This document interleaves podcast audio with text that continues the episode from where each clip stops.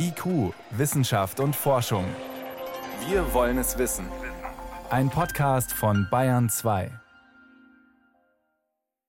Der zweite, zweite, 22. Ein regelrechter Schnapszahl Zweierreigen. Vielleicht kein Sechser im Lotto, aber ein schönes Zahlenmuster, über das man sich erstmal freuen kann.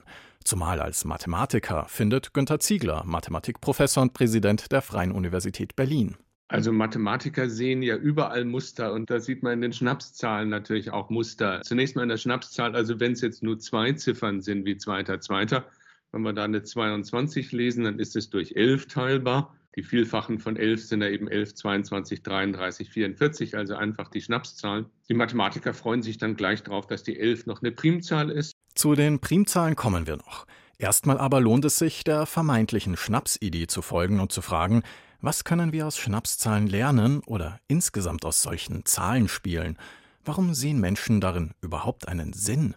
Eine Frage für einen Philosophen. Wilhelm Schmidt-Begemann?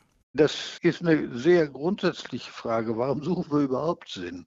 Wir können nicht anders, als darüber nachzudenken, was denn eigentlich mit unseren Zeichen ist. Und Zahlen sind auf der einen Seite Zeichen, auf der anderen Seite ja Zählzusammenhänge, ohne die man gar nicht leben kann.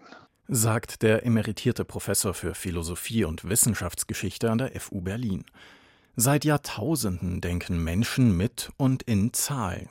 Und sie haben begonnen, die Welt nach Zahlen zu ordnen und zu erklären. Zum Beispiel nach dem Vorbild dessen, was sie am Sternenhimmel beobachtet haben. Die sieben mit dem bloßen Auge sichtbaren Planeten. Unsere sieben Tage zum Beispiel sind nach den Planetenordnungen gemacht. Viele Siebener-Ordnungen sind deshalb als Siebener-Ordnungen dargestellt worden, weil das abbildlich vom Sternenhimmel gemeint war. Eine Weltordnung also, inspiriert vom Göttlichen, vom Himmel und verewigt in Zahlen – das kann die sieben sein, das kann aber auch die zwei sein, die drei, die vier, die dreizehn, als Witz vielleicht die 42 als Antwort auf alle Fragen im Buch Per Anhalter durch die Galaxis.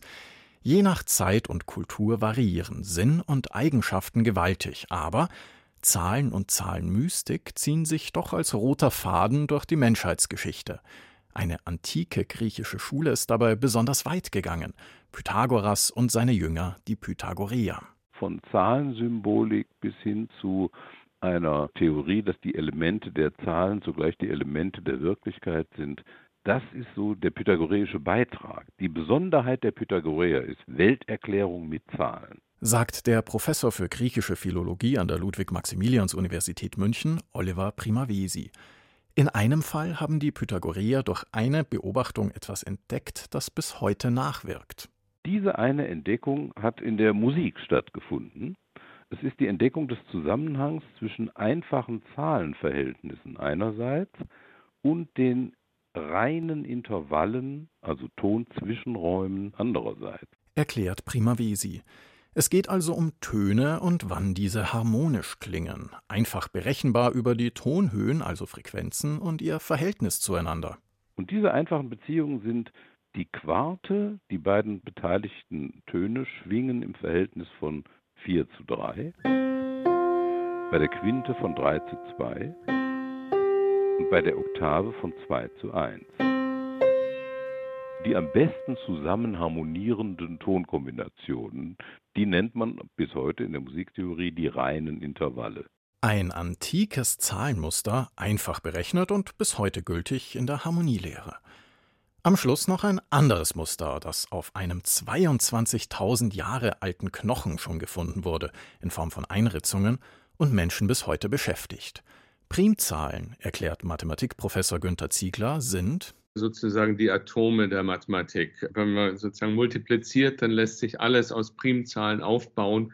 Und deswegen ist es schon mal wichtig, möglichst viel über Primzahlen zu wissen und das Wissen anzuwenden, hochaktuell zum Beispiel in der modernen Verschlüsselungstechnologie, ob bei Chatnachrichten oder im Internetbanking. Also das Übliche, was man macht, ist zwei große Primzahlen zu suchen. Groß heißt dann 200 Stellen. Und wenn ich zwei solche Primzahlen multipliziere, dann kommt eben eine 400-stellige Zahl raus.